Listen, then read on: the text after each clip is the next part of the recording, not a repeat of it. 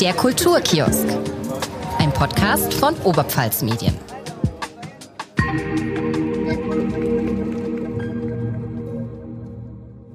Hallo und herzlich willkommen beim Kulturkiosk, einem Podcast von Oberpfalz Medien. Mein Name ist Marie Oberleitner. Mir gegenüber am Mikro sitzt heute mein Kollege Leon Kawat. Und wir haben auch wieder einen Gast da, der äh, mysteriös, mysteriös. Ich verrate erstmal nicht, wer es ist. Er ist aufgewachsen in Amberg. Er wohnt inzwischen aber schon seit einer Ewigkeit in Regensburg, der nördlichsten Stadt Italiens, wie man so schön sagt. Sein Künstlername bei seiner Band ist Riccardo Belli. Äh, lieber Riccardo. Nein, zu Gast bei uns ähm, ist Richie Necker. Schön, dass du da bist. ja, es freut mich auch sehr. Absolut. Ähm, Vielleicht kannst du uns ganz zu Beginn ja die Oberpfalz-Italien-Connection erklären. Die Oberpfalz-Italien-Connection ist ganz einfach erklärt. Ich äh, spiele seit 2002 neben meinen äh, anderen musikalischen Aktivitäten bei I Dolci Signori und mit meinen italienischen Kollegen zusammen. Ja, und äh, auch immer, immer sehr gerne in Weiden und Umgebung. Auch. Wie ähm, seid ihr denn damals auf diesen, auf dieses Italien-Thema gekommen? Also hast du vorher schon gerne so Italo-Pop, sag ich mal, gehört? War, wusstest du, du willst das machen und hast dann andere Leute gefunden, die begeistert waren, oder? Ja, also äh, das, ich, ich muss ganz, ganz profan äh, zugeben, dass das damals ein, ähm, ein, äh, ein ähm, eine Idee war, die äh, uns damals in, in, der, in der Arbeit, ich sag's jetzt mal so, als, als Working Musician, wenn du mhm. irgendwie äh, ähm, versuchst, auch mit der Musik deinen äh, Lebensunterhalt zu verdienen und äh, jetzt nicht der Superstar bist, keinen äh, hochdotierten Plattenvertrag hast, dann ähm, ist es natürlich dein Job auch zu gucken, wo ist denn gerade im Moment vielleicht äh, etwas, was, ähm, was vielleicht eigenständig ist, was, was cool ist, was dir Spaß macht und was ähm, erfolgversprechend ist. Und das war Anfang der 2000er ein ziemlicher ja, Hype auf italienische Musik. Damals war Eros Ramazzotti noch ja. sehr groß, Zucchero war sehr groß, ja. Neck hatte seine Hits in Deutschland. Ähm, ja, und äh, da wurden wir wurde ich sehr oft äh, danach gesagt, ah, kannst du was Italienisches spielen? Und naja, ich habe das dann auch immer gerne gemacht und habe mich dann auch damit befasst. Äh, seit, seit Mitte der 90er, muss ich sagen. Und habe dann tatsächlich, vorher war das überhaupt nicht auf meinem Schirm. Mhm. Ich bin mit ganz anderer Musik groß geworden und äh, auch auf, auch immer noch beeinflusst durch, durch ähm, ja, ganz andere Musik, also durch den, den, den Rock, den Pop, den Blues, den, den ja, ja, ich habe mein Beatles-T-Shirt an. Aber äh, nach und nach war ich total begeistert von der Art, wie die an die damals, äh, ja, seit, seit den durch eben die, die genannten Künstler, wie die an die äh, Popmusik rangehen.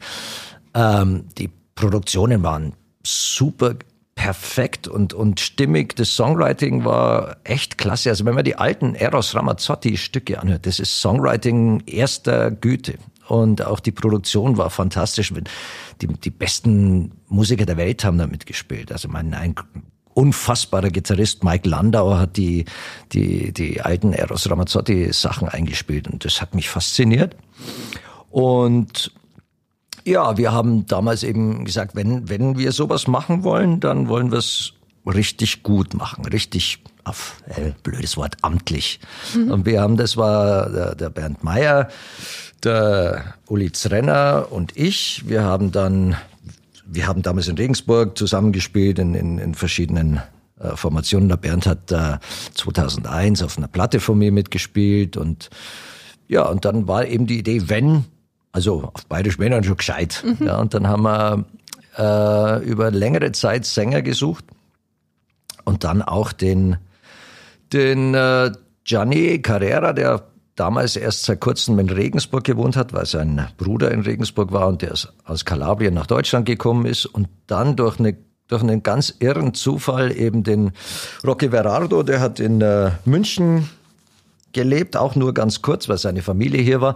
Und der hat äh, ein paar Wochen bevor Bernd in München in einem Studio was aufgenommen hat, äh, da ein Demo für sich aufgenommen. Und der Studiobesitzer, der Produzent war auch Italiener und der, den äh, hat der Bernd dann äh, so, hey, sag mal, kannst du mir vielleicht nicht einen Sänger empfehlen? Und ja, da kamen wir dann auf dem Rocky und seitdem, aber wir haben durch das da, wir haben so ein richtiges Casting gemacht, da haben wir schon ein paar echt äh, irre Vögel kennengelernt. Ja, damals. erzähl doch mal. Naja, also es waren, äh, unter anderem hat sich ein äh, peruanischer Opernsänger beworben bei uns. Aha. Ja. Und dann kam dann auch, auch, auch noch bei einer Probe kam dann äh, ein ähm, ein italienischer Sänger aus, aus, aus Nürnberg, ich weiß nicht mal, wie der geheißen hat, mit einem, keine Ahnung, der hat äh, riesen, riesen Karre, ich glaube, es war ein Hammer oder so und dann ausgestiegen und so. Und, äh, ja, ähm, wo hast du die Texte für mich? Hä? Das war dann vielleicht schon der italienische. Mafia-Boss. es war eine, also es war eine sehr kurze Probe. Also ja, Alle genau. Klischees erfüllt, die man so haben kann. Ja, und äh, das wurde auch damals gemanagt durch einen alten äh, äh Freund von mir, der heute, äh, der leider nicht mehr lebt, der Kalle Bär. Äh, ja, genau, das waren so die Anfangszeiten. Und ja, also natürlich jetzt seit seit 21 Jahren und ich muss sagen, dass äh, eigentlich äh, langlebigste und erfolgreichste Projekt, das ich in meinem Dasein als Musiker gemacht habe. An was erinnerst du dich dann am liebsten in diesen 20 Jahren? Ach, an, ehrlich gesagt, gibt viele Sachen, an die ich mich nicht gerne erinnere. Zum Beispiel? Gibt, ach, manche, manche äh, äh, Morgende nach einem äh, längeren Auftritt. Ach so. äh, ja, und, und wir, wir, wir reisen viel, das heißt, es ist viel Arbeit, aber es gab auch wirklich echt, äh, wenn du in Rom spielst, in der Cinecittà vor der Kulisse von Ben Hur, äh, bei einem Event, das war schon super. Oder wir haben einmal in, äh, in, in, äh, in den Vereinigten Arabischen Emiraten Abu gespielt. Abu Dhabi habe ich gelesen. Genau. Ja, Wahnsinn. Und dann natürlich die letzten Jahre mit unserem Musical Azzurro und Azzurro Due, da haben wir nochmal eine Stufe nach oben zugelegt und ähm, das war tatsächlich, äh, boah, können wir das, können wir auf der Bühne auch als in Anführungszeichen Schauspieler arbeiten und das äh, muss ich sagen, da bin ich schon stolz, dass wir das gut hinkriegen und dass es erfolgreich ist. Was sagen denn dann zum Beispiel italienische Menschen zu der Musik, die ihr macht? Ja, das ist ganz unterschiedlich. Also mh, mm,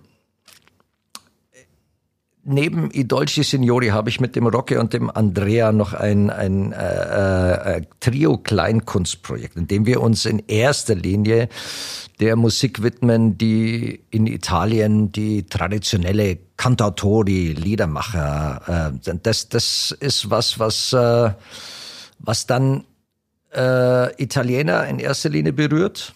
Äh, und äh, ich sag's mal so, bei Dolci Signori war es äh, eine Zeit lang so, dass wir sehr, ähm, sehr viel Klischees bedient haben. Mhm.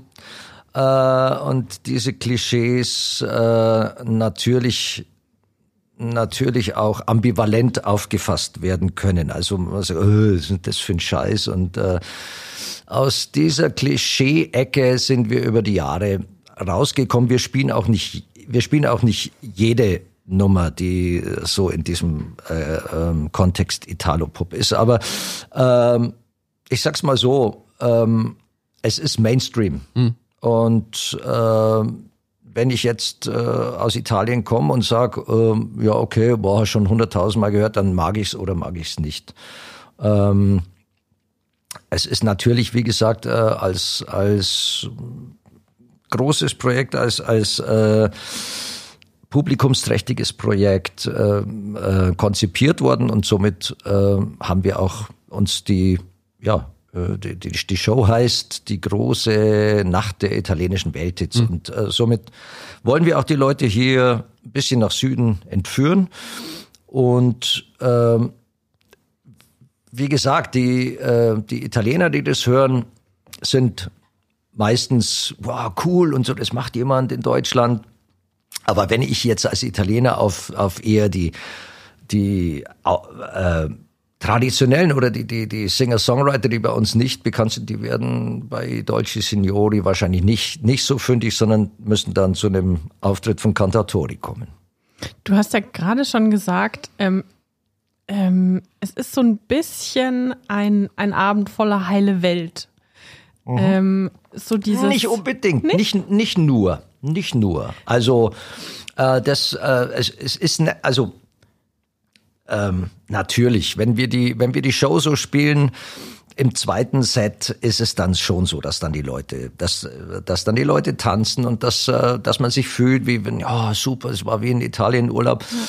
Ja. Äh, aber im, gerade im, im, ersten Set äh, nehmen wir oft die akustischen Instrumente her. Wir spielen dann ähm, das eine oder andere Stück von Lucio Dalla. Da geht's nicht nur um heile Welt, sondern da geht's bei, bei Piazza Grande auch um den Obdachlosen, der auf dem Marktplatz von Bologna wohnt und sein Leben da verbringt. Warum?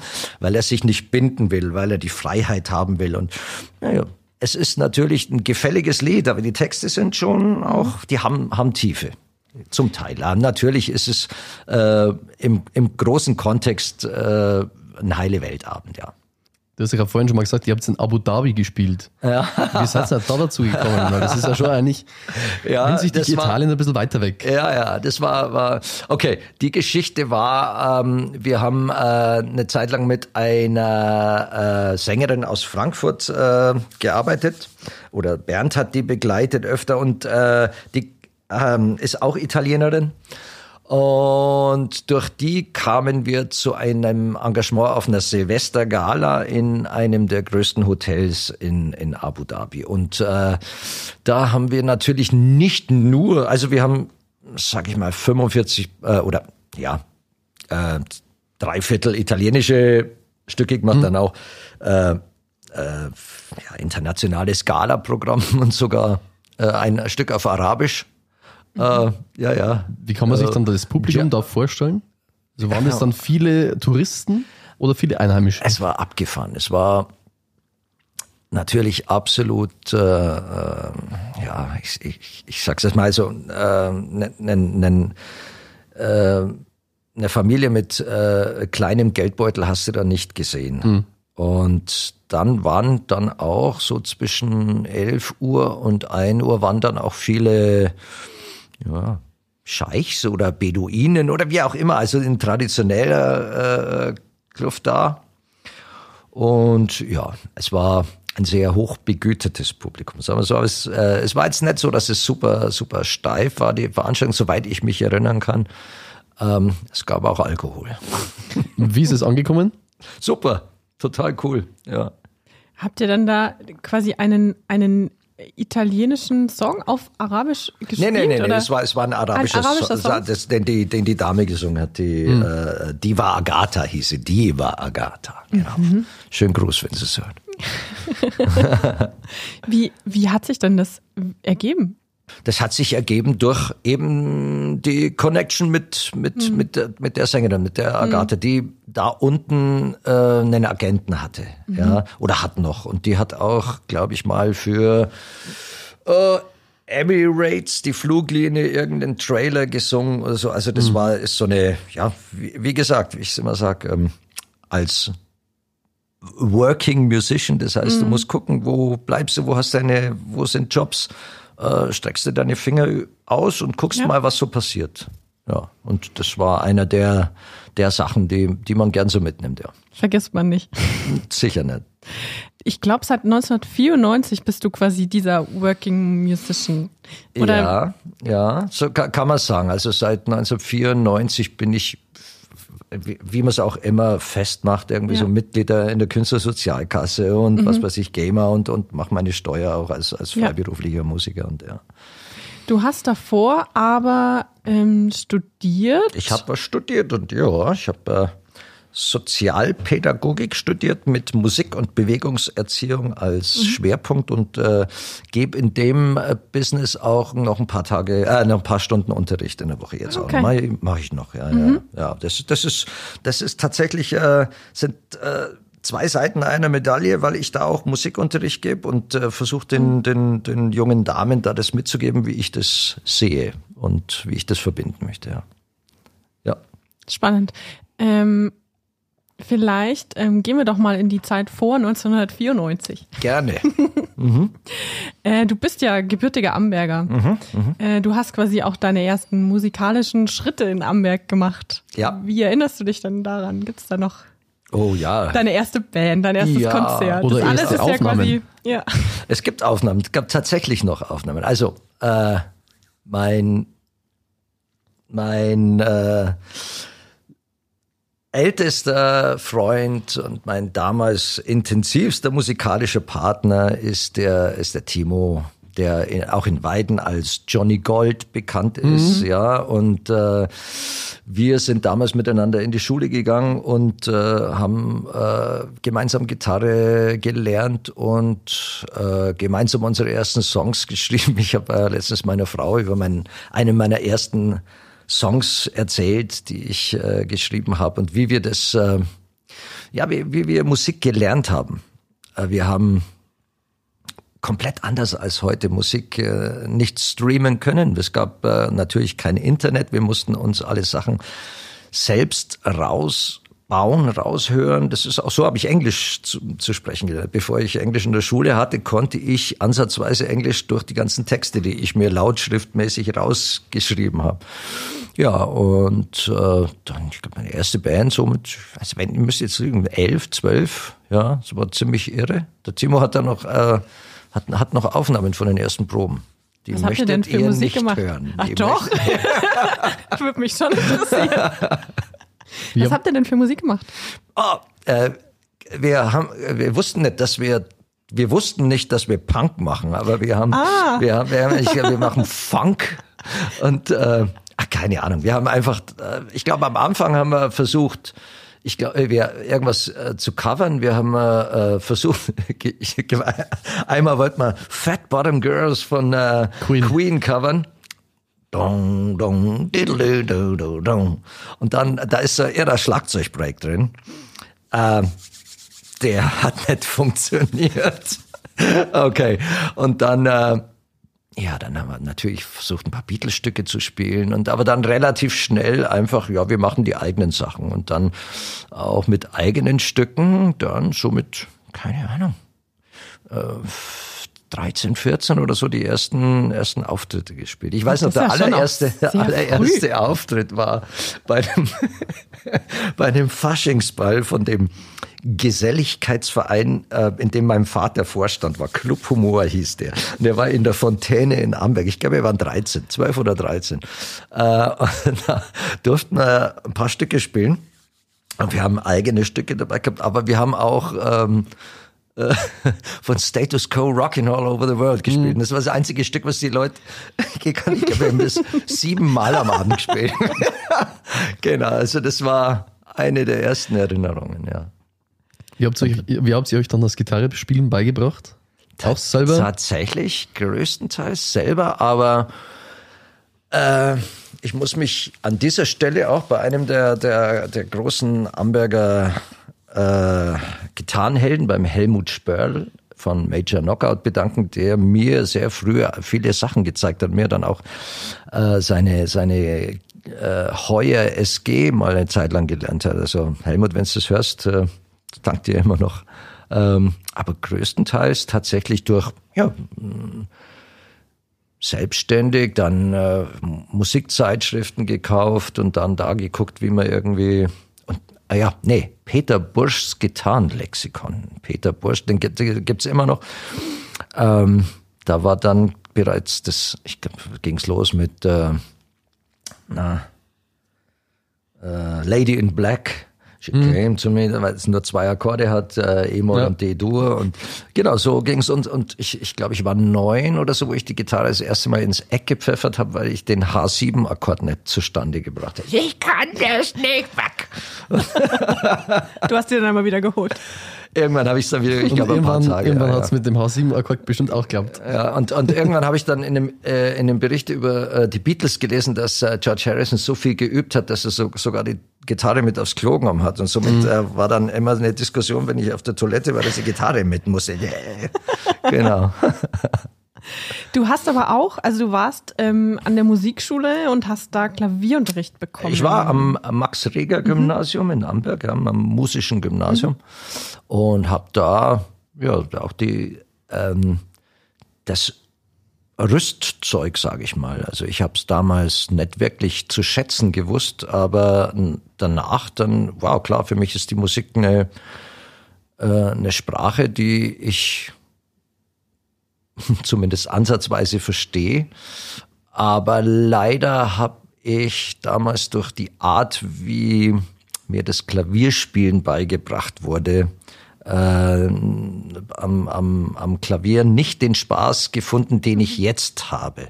Also ich bin kein guter Klavierspieler, aber ich habe äh, ähm, hab's wieder für mich entdeckt, mhm. aber äh, damals in, äh, so mit, mit 10, 11, wenn du äh, verschwitzt die Nacht äh, äh, vor dem Klaviervorspiel, oh, das äh, hm, so äh, ähm, tut's mir fast leid, aber ähm, das Klavier war nicht mein Instrument. Ich habe dann das die gleiche Energie, die ich äh, für, für dieses Instrument äh, aufzubringen hätte, auf die Gitarre übertragen. Natürlich die Musik, die wir damals mit, ähm, weil wenn du zuerst mal mit Emons 1 und 2 groß wärst und die ganze Zeit nur äh, äh, Fingerübungen rauf und runter spielst, das macht nicht wirklich mhm. viel Spaß. Und für mich ist äh, Musik immer auch ähm, ja, Ausdruck der Leidenschaft, der Emotionen und ähm, die habe ich dann eben auf, aufs Gitarrenspielen übertragen. Du hast ja schon sehr viel ausprobiert und auch verschiedene Genres bedient. Mhm. Wie viele Projekte hast du eigentlich aktuell gleichzeitig laufen?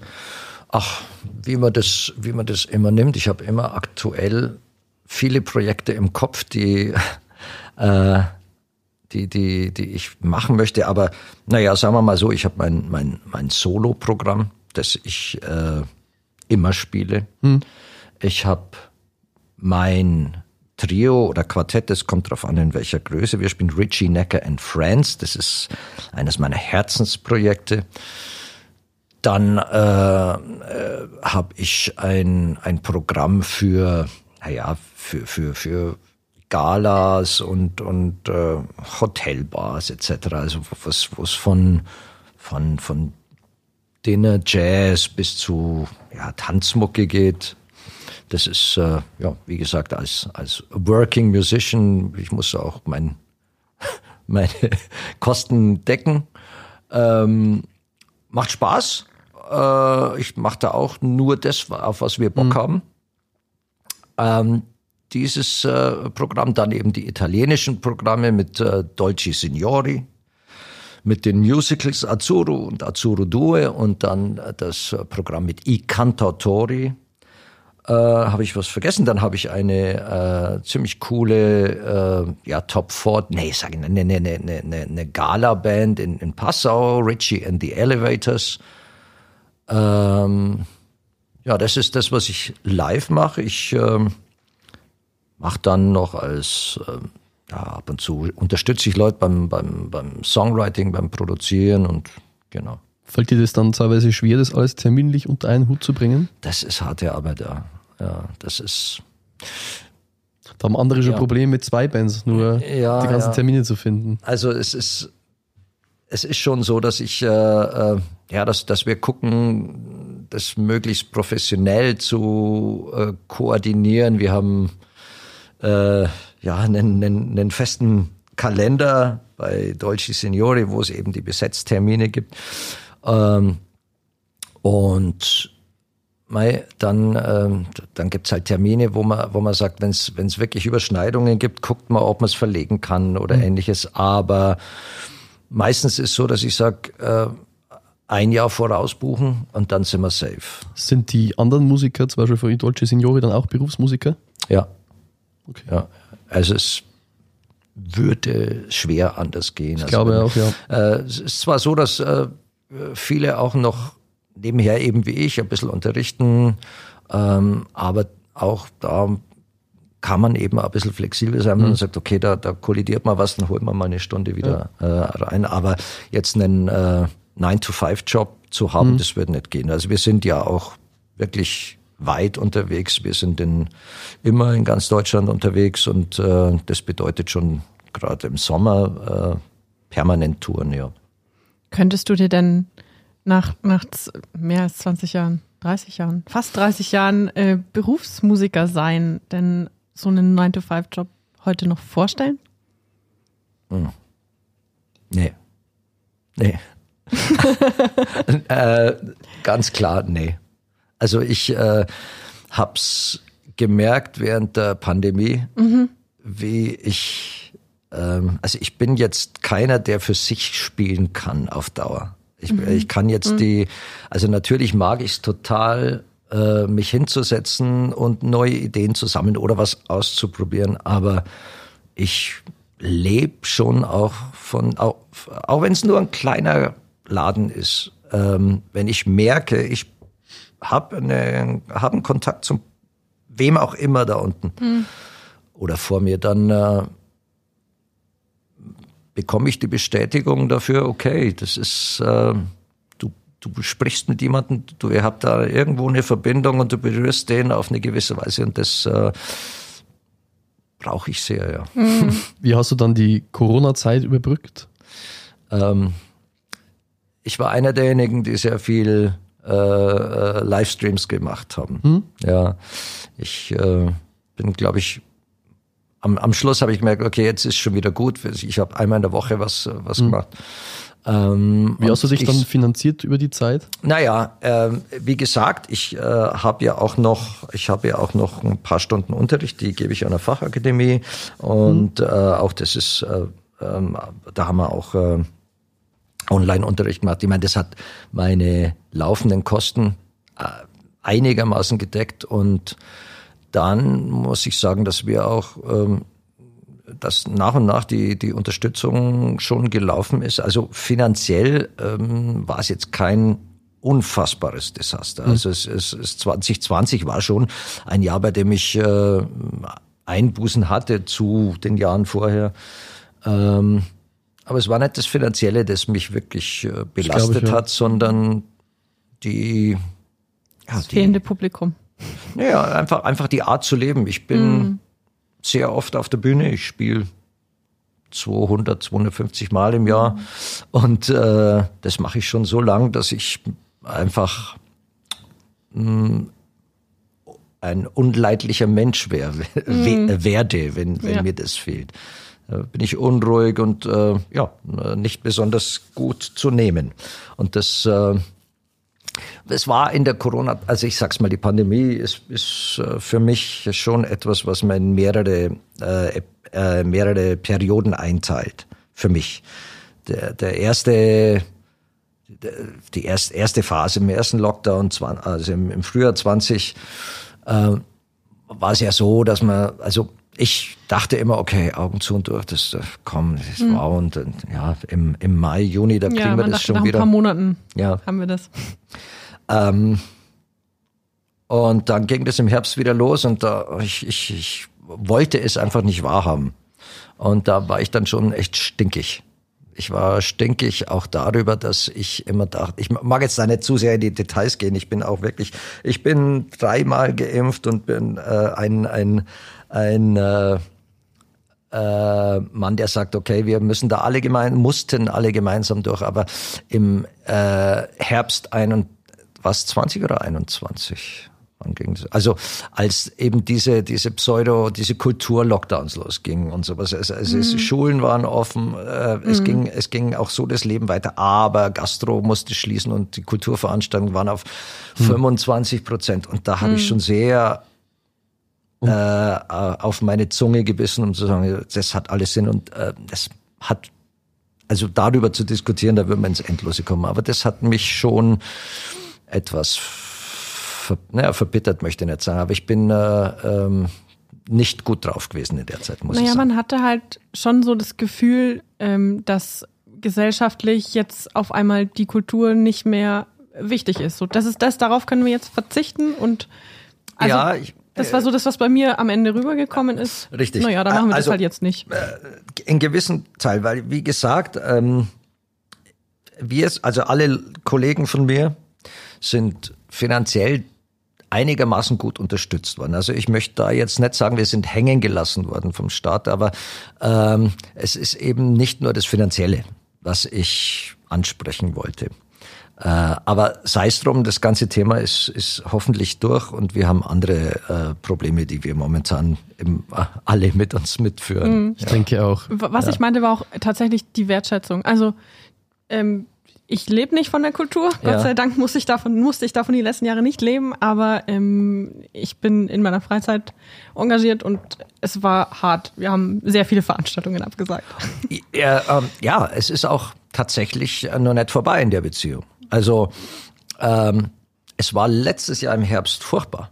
Wir haben äh, auch ganz viele, äh, sowohl jetzt, also sowohl jetzt, ich sag's jetzt mal, die, die leichte Muse, I Dolci Signori, Azzurro. Das ist äh, schöne Unterhaltung. Äh, auch da hatten wir letzt, wow, ausverkaufte Veranstaltungen normalerweise. Wow, was ist denn da los? Ganz heftig war es bei den Kleinkunstgeschichten, die mhm. ich eben auch solo spiele oder im Trio. Da hatten wir zum Teil nichts, ja, weil die Leute einfach auch noch sehr vorsichtig waren. Ähm, es kam letztes Jahr im Herbst noch dazu, äh, ja, müssen wir jetzt noch eine Maske tragen oder ja, kommt die nächste Corona-Welle wieder, stecken wir uns an und dann die Inflationsangst. Ja, alles wird teurer und ach komm, jetzt bleiben wir mal zu Hause, schauen wir mal nächstes Jahr wieder. Mhm. Ähm, ich habe das Gefühl, das ist mehr oder weniger in, also in den Köpfen ist das jetzt nicht mehr so präsent, weil alle oder viele gesehen haben, okay, es gibt Sachen werden teurer, aber wir leben trotzdem weiter und äh, wir wollen uns das jetzt mal wieder gönnen. Allerdings ist es auch so, dass die Preise für die Konzerte natürlich auch dementsprechend angepasst werden müssen. Wir alle haben höhere Kosten. Die ganzen Nebenkosten, Techniker, Technik, Fahrtkosten, also es geht nicht an uns vorbei. Das ist, äh, ist schwer. Und auch die Leute ja. sind ja teilweise abgewandert wenn man vor die Techniker alleine spricht, weil da, die hatten äh, zwei Jahre nichts zu tun. Mhm. Absolut. Äh, ähm, das war letztes Jahr und wird auch dieses Jahr wieder ein großes Thema sein, dass, äh, ähm, ja, dass, dass man dann kein Personal findet. Mhm. Ja. Ich würde jetzt mal Werbung machen, Pause. Ja, machen wir Pause. Bis gleich. Das ist ein Lied, das habe ich äh, geschrieben in, äh, in Griechenland. Also wie ich, wie ich vier Stücke, die ich schreibe, immer irgendwo auf, auf Reisen entstehen.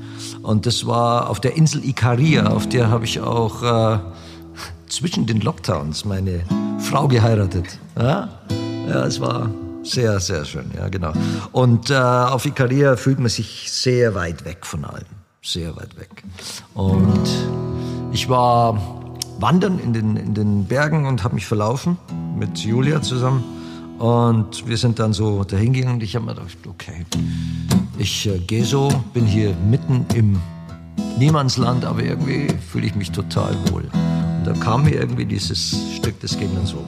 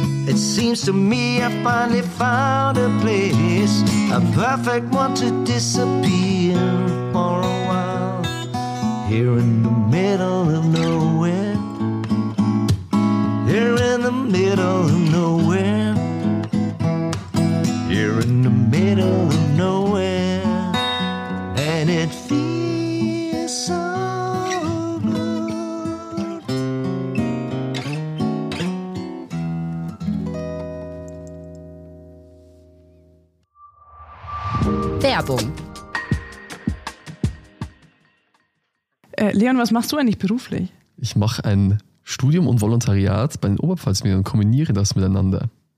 Mhm. Also ich bin bloß Volontärin. Was heißt bloß? Ich bin die klassische Volontärin. Ich mache das seit äh, über einem Jahr jetzt.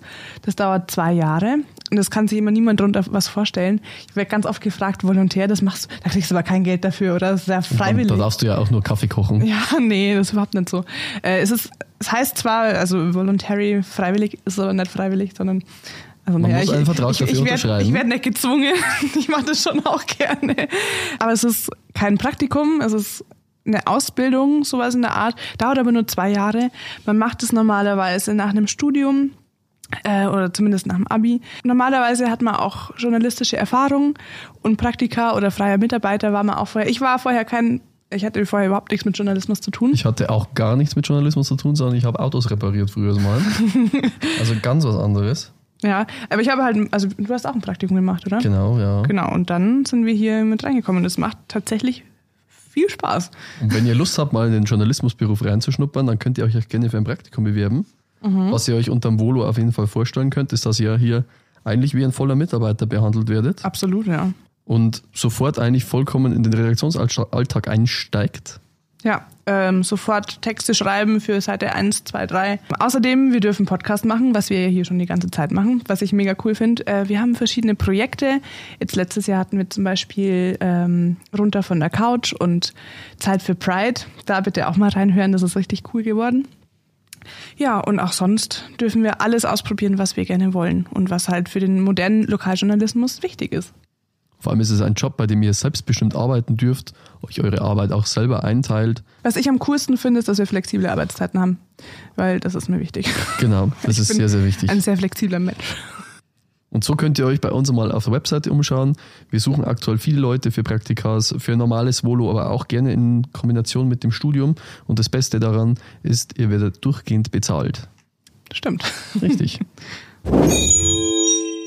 Ich darf natürlich nicht, nicht vergessen, was ich natürlich nicht vergessen darf, ist ähm, zu dem Thema Pandemie etc. Ich habe natürlich auch, äh, ich habe äh, kreativ meinen äh, meiner, meiner Zeit einen äh, Sinn gegeben. Ich habe äh, mein letzten, mein neues Album aufgenommen. Das, mhm. das heißt eben New Songs and Untold Stories. Das habe ich tatsächlich ähm, ja während während der Pandemie, wie ich erzählt habe, während dem zu Beginn des zweiten Lockdowns, also im, ähm, im, im Herbst 2020, ähm, habe ich gespürt, ich muss jetzt was machen. Ich muss jetzt diese Zeit so nutzen, dass ich, dass ich zurückblicken kann und sagen, okay, das haben wir hier, das, das haben wir. Und, und äh, so viele Stücke, die ich auf Halde liegen hatte für schon über mehrere Jahre und ja, rausgekommen ist, ist das Album. Ist jetzt äh, kein Chartbreaker, aber für mich ein Heartbreaker. Wow. Was? Jetzt müsst ihr applaudieren für diesen, für, für, diesen super Sprung. Das ist eine genau. Headline. Ja. Vertreibst du deine Musik dann selber oder? Also das, das äh, nee, das, äh, das, das äh, ist rausgekommen bei dem Label Donnerwetter, Musik im Vertrieb von Cargo Records. Mhm. Aber ganz ehrlich zu sein, äh, das ist eine CD. Wer kauft heutzutage schon CDs? Das äh, läuft alles über Streaming. Also es ist auch auf Spotify, es ist auch auf Apple Music und ja, also äh, physikalische Medien, da müsste ich dann tatsächlich schon, also es gibt die gibt die CD, also wer die CDs kaufen will, kriegt man überall, überall im Handel, auch auf meiner Website und so. Aber schön wäre natürlich eine Vinylplatte. Nur in den Auflagen, in denen wir realistisch leben, müsste ich eine Platte für 35, 40 Euro verkaufen. Ja. Äh, ich habe zwar Freunde und Fans, aber das ist schon eine Hausnummer. Da äh, müsste ich schon noch dickere Freunde und Fans haben. Also äh, finanziell verbunden, verbunden. Also, ihr wisst, was ich meine. Ja. Auch ihr da draußen, gell? Wenn man dich jetzt live sehen will demnächst. Ja. Du spielst in Weiden. Ich bin demnächst in Weiden, ja, am, am 18. März mit meiner Band äh, Richie Necker in France im äh, Bistro Paris, wo wir schon öfter waren, ist immer super cool da drin. Ein, ein wahnsinnig schöner, wahnsinnig schöner Club, den man äh, nichts jetzt, bitte nichts jetzt gegen Weiden, ähm, aber den man in einer, in einer Stadt wie Weiden nicht vermuten würde. Es ist ein super atmosphärischer, schöner, kleiner Club.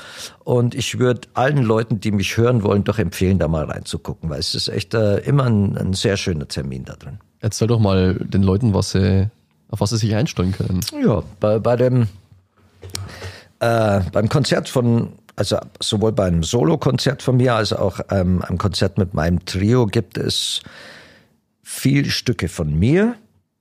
Und wenn wir covern, dann covern wir Stücke, die äh, uns speziell was bedeuten, wie eigentlich alle Musik äh, oder jegliche Musik mir was bedeutet. Aber zu den Stücken, äh, zu denen wir noch eine ganz intensive Beziehung haben. Also wir nehmen uns raus, auch Sachen zu covern, die eigentlich nicht so bekannt sind, uns bekannt sind, aber ähm, dann tatsächlich dann den, den Leuten immer wow, was, denn das, was, was war denn das für ein Stück und so. Und äh, ja, also ein sehr intensiver Abend und äh, wer mich von meiner musikalisch authentischsten Seite kennenlernen will, der soll da hinkommen. Also Gitarrenmusik natürlich, ob es jetzt äh, Balladen sind, ob es jetzt eine Rocknummer ist, ob es eine Country-Nummer ist oder eine, eine Folk-Nummer ähm, mit, mit, mit einem dem Jochen Bankert am, am, am Bass, am Kontrabass, am, am, am, am E-Bass mit dem Erich Parzefall, am Schlagzeug und Percussion und äh,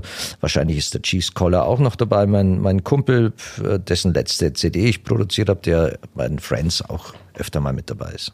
Ich habe gerade schon nachgeschaut, also ich hätte Zeit. Dann gehen wir hin. ähm, ich habe ähm, gegoogelt. Ähm, und wenn du solo unterwegs bist, dann steht, äh, spielst du Akustikgitarren, Mandoline und Dobro. Also Mandoline sagt mir noch was. Mhm. Bei Dobro bin ich raus. Ah, okay. Also Dobro ist eigentlich nicht der, der korrekte Begriff, ähm, sondern äh, Resonator-Gitarre.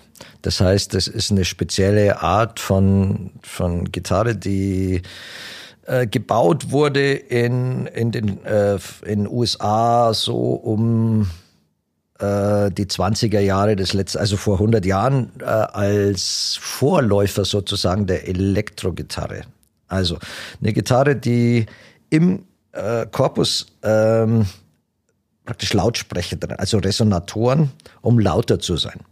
Und ähm, es gibt äh, Resonatorgitarren mit, mit einem großen Resonator oder mit drei im, im Korpus und die, dieser Korpus ist oft aus Metall, weil, ähm, ja, weil, weil es schwere Dinger sind. Und tatsächlich ähm, es äh, sind äh, Resonatorgitarren ähm, in erster Linie im, im Blues eingesetzt. Äh, bei denen, äh, mit denen spielt man viel Slide-Gitarre. Und Dobro ist eben nur eine, eine Firma, die äh, Resonator-Gitarren ah, okay. herstellt. Es gibt dann äh, National Resonator und, und Dobro, aber im äh, allgemeinen Sprachgebrauch ist Dobro oft mit, mm. mit einer Resonator-Gitarre gleichzusetzen. Jetzt habe ich bloß eine Frage für die Nerds. Ist es dann diese Gitarre, die bei den Dire Straits ja, ja. Brothers in Arms ja, auf dem Cover ja, ist? Ja. Bei, bei Brothers in Arms ist es, glaube ich, oder? Genau, ich habe nämlich dann die Bildersuche betätigt und dann, dann habe ich ein Bild gesehen und dann hat mir das auch auf einmal genau, was gesagt. Ja, äh, bei, bei, ich glaube, bei Romeo and Juliet ist, hm. ist, ist der Anfang mit einer Resonator-Gitarre Stimmt, gespielt. Ja. Ja. Wie viele Gitarren hast du denn? so was sollte man ehrlich gesagt, ich, nicht fragen. Äh, ich, ich weiß es, also ich glaube, also mit, mit allen Spezialgitarren, ja, also nicht so viel. Ich glaube, äh, also 16, 17 oder so. Naja, ich bin ja schon alt ja, genug. Ja. Und das sind auch wirklich obskure Sachen dabei, die ich, die ich nicht so oft spiele. Aber du hast so ein Lieblingsmusikstück. Äh, du meinst ein Lieblingsmusikstück oder ein Lieb Eine Lieblingsgitarre. Also Instrument meinst du? Also, ja, äh, Instrument war das Wort, was ich ja. gesucht habe. Ja. Äh, eigentlich sind es drei. eigentlich sind es drei Lieblingsinstrumente, die ich habe, ja. Ähm, ich würde vorschlagen, wir ähm, spielen jetzt mal ganz kurz. Ein paar schnelle Fragen. Unser, äh, unsere erste Rubrik, entweder oder. Ähm, es läuft so. Du, Ja. äh, du musst dich spontan, schnell, ähm, die Rubrik heißt Schnellfragerunde, für einen von zwei Begriffen entscheiden. Okay. Du darfst dann auch gerne erklären, warum du dich dafür entschieden hast. Okay, okay. Bis, bis hierher war es ein angenehmes Gespräch. Und jetzt, Jetzt ist stressig. Machen Also, wir abwechselnd. ja. Musik machen oder Musik hören? Musik machen. Ganz einfach. Lieber eigene Lieder spielen oder lieber covern? Eigene Lieder. Lieber englische, deutsche, ich weiß, es sind jetzt drei, oder italienische Texte. Also ich spreche einen italienischen Dialekt, der nur von einem Menschen auf dieser Welt gesprochen wird, nämlich von mir. ähm, also ich singe gerne Italienisch, aber ähm, Native Speaker, die äh, rollen dann immer mit den Augen. Ähm, ich singe gerne deutsche. Ah, ich muss mich schnell entscheiden, gell? Ja. Englisch, Drei, zwei, Englisch, eins. Englisch. Okay. Ähm, Im Song Songwriting auch tatsächlich? Also schreibst du, wenn dir, wenn dir Texte einfallen, schreibst du die dann? Aktuell schreibe ich das meiste auf Englisch, ja. Aktuell, ich habe ähm, mit meiner vorletzten CD mit, aber auf Odysseus ist viel auf Deutsch, aber ich, ich weiß nicht warum, das ist, ist phasenweise. Manchmal habe ich mir äh, Input auf, auf, auf Deutsch. Die letzten Sachen sind immer tatsächlich Englisch ähm, näher gewesen. Ich habe aktuell ein Lied, das ein sehr, sehr, sehr tiefes Lied ist. Das heißt äh, Let's Look at the. Und das, äh, da versuche ich mich gerade auch an einer deutschen Version. Bis jetzt bin ich noch nicht happy damit. Konntest du denn ähm, Italienisch schon vor den Seniori? Äh, ist das eine Frage Ja, mit das ist Ja eine- und nein, Nein? nein. Nein, Maria hat das ganze Konzept kaputt Ich habe, gemacht. ich habe, ich durchbreche das Konzept. Ganz klar nein. Und mein, mein, mein, mein italienisches Sprachkenntnis ist immer noch äh, ausbaufähig. Okay, Machen wir mal weiter. ja, Entschuldigung. Lieber die kleinen intimen Konzerte oder die großen?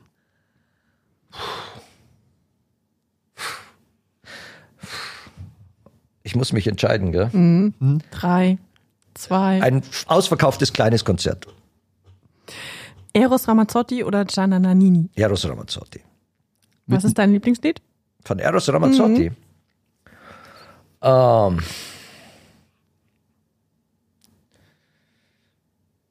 also ich äh, finde immer noch, auch wenn es eine der, ähm, der, der Stücke ist, die wir hunderttausendmal gespielt haben, ich finde Più Bella Cosa eine der, der, der äh, coolsten äh, Pop, ja, sag Schlager, oh, Mainstream-Pop, Italo-Pop-Kompositionen, ähm, die mich faszinieren. Ja, Più Bella Cosa ist, ist ganz vorne dabei, ja.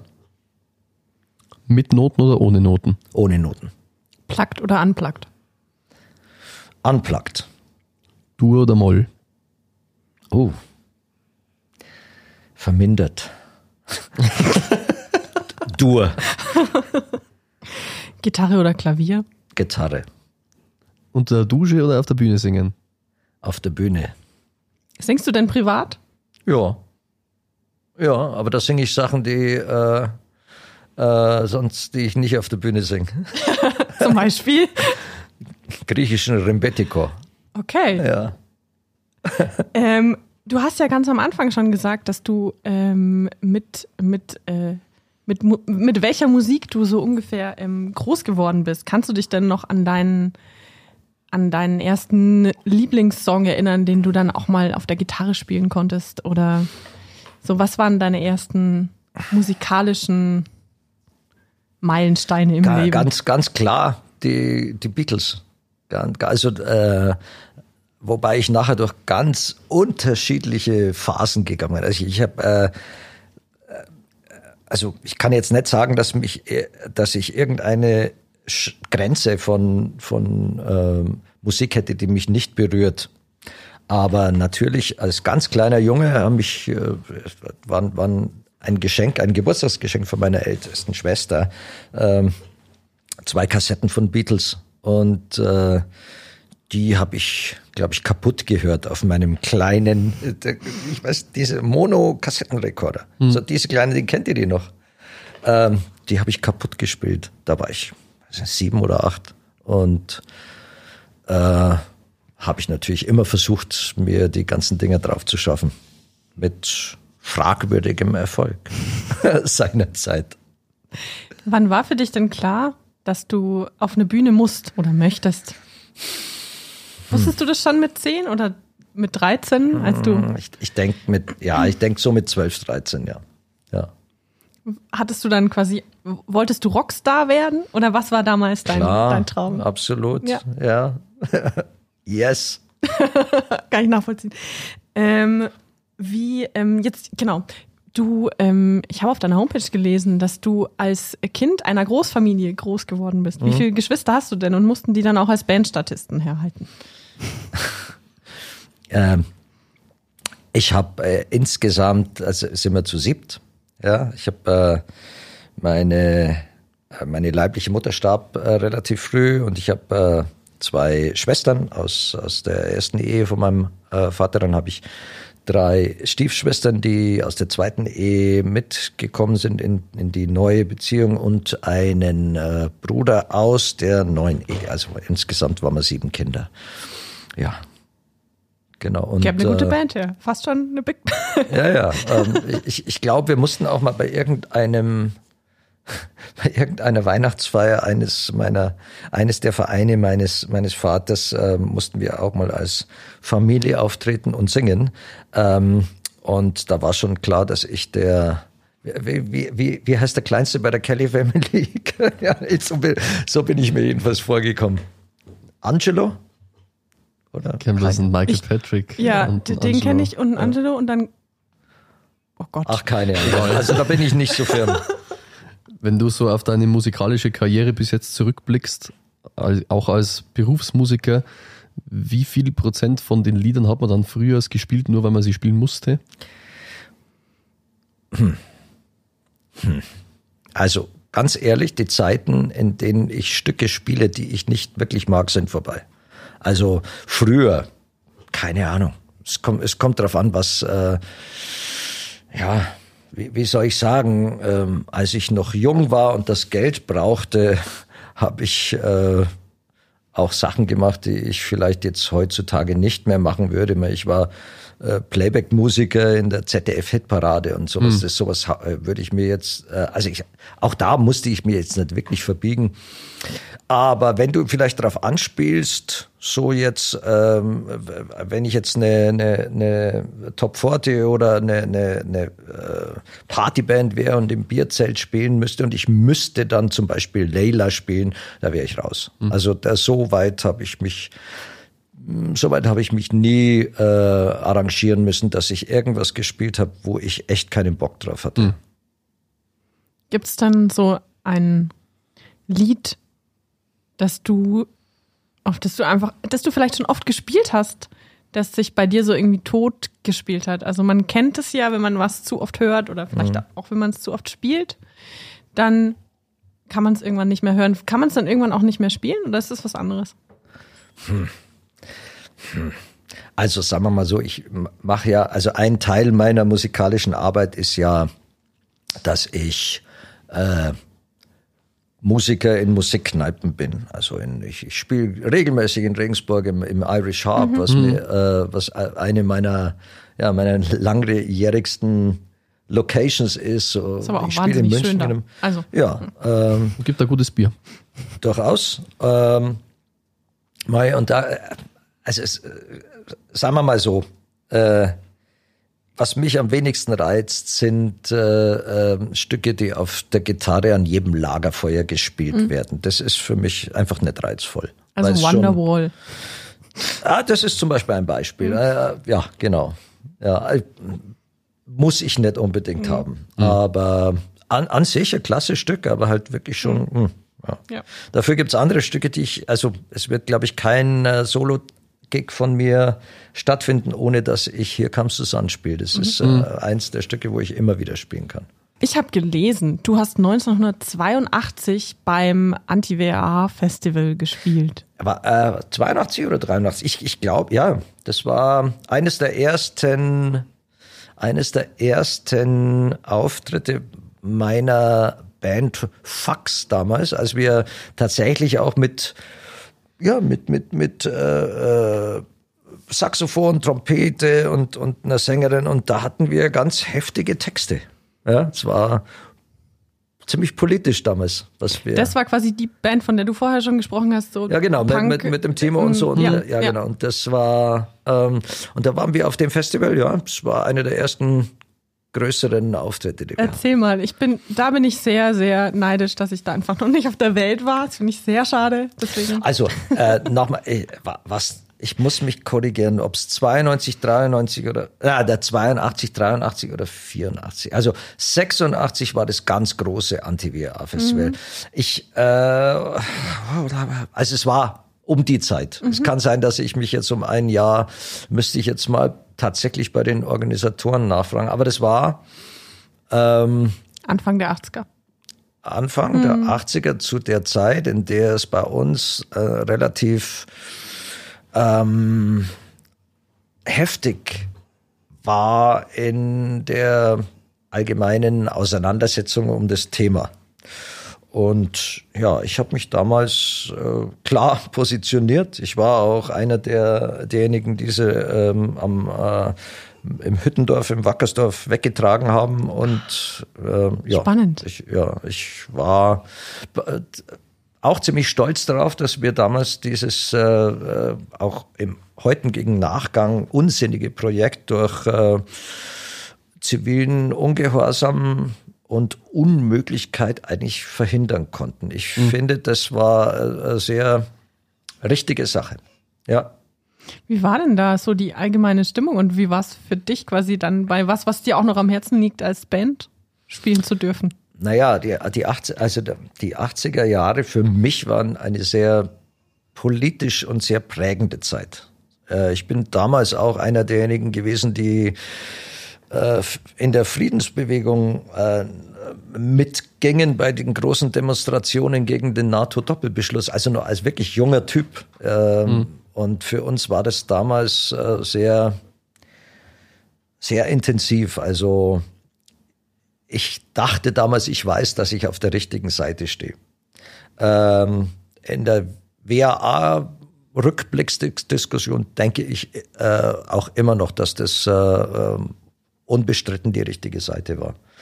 Und äh, es war damals eine, eine, sehr heftige Zeit, auch was weiß ich, in Familien oder unter mhm. Freunden. Da, wow, da, was, es war unfassbar viel äh, Diskussion und, und auch ja, auch, auch, auch, auch Streitigkeiten.